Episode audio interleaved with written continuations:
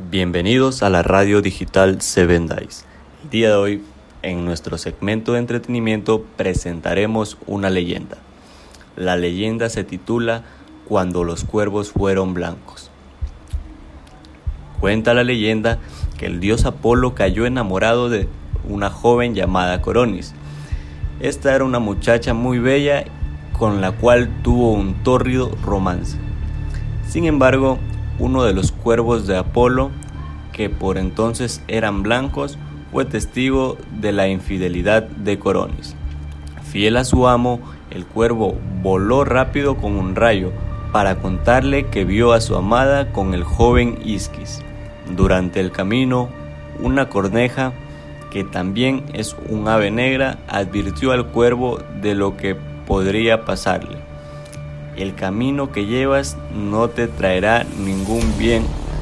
No te burles de mis predicciones, le dijo la corneja. Además le contó que un día fue una joven de estirpe real y que por su lealtad a Atenea acabó convertido en ave negra. Pero el cuervo incauto se rió de ella y siguió su vuelo para llevar las noticias a Apolo. Como la corneja había anunciado, nada bueno ocurrió después. Lleno de ira, Apolo tensó su arco y clavó una flecha en el pecho de Coronis, ese pecho que tantas veces había estrechado contra el suyo.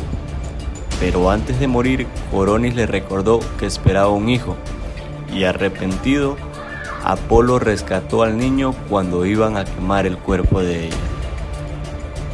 El niño llamado Asclepio llevado con Quirón y creció hasta ser el dios de la medicina.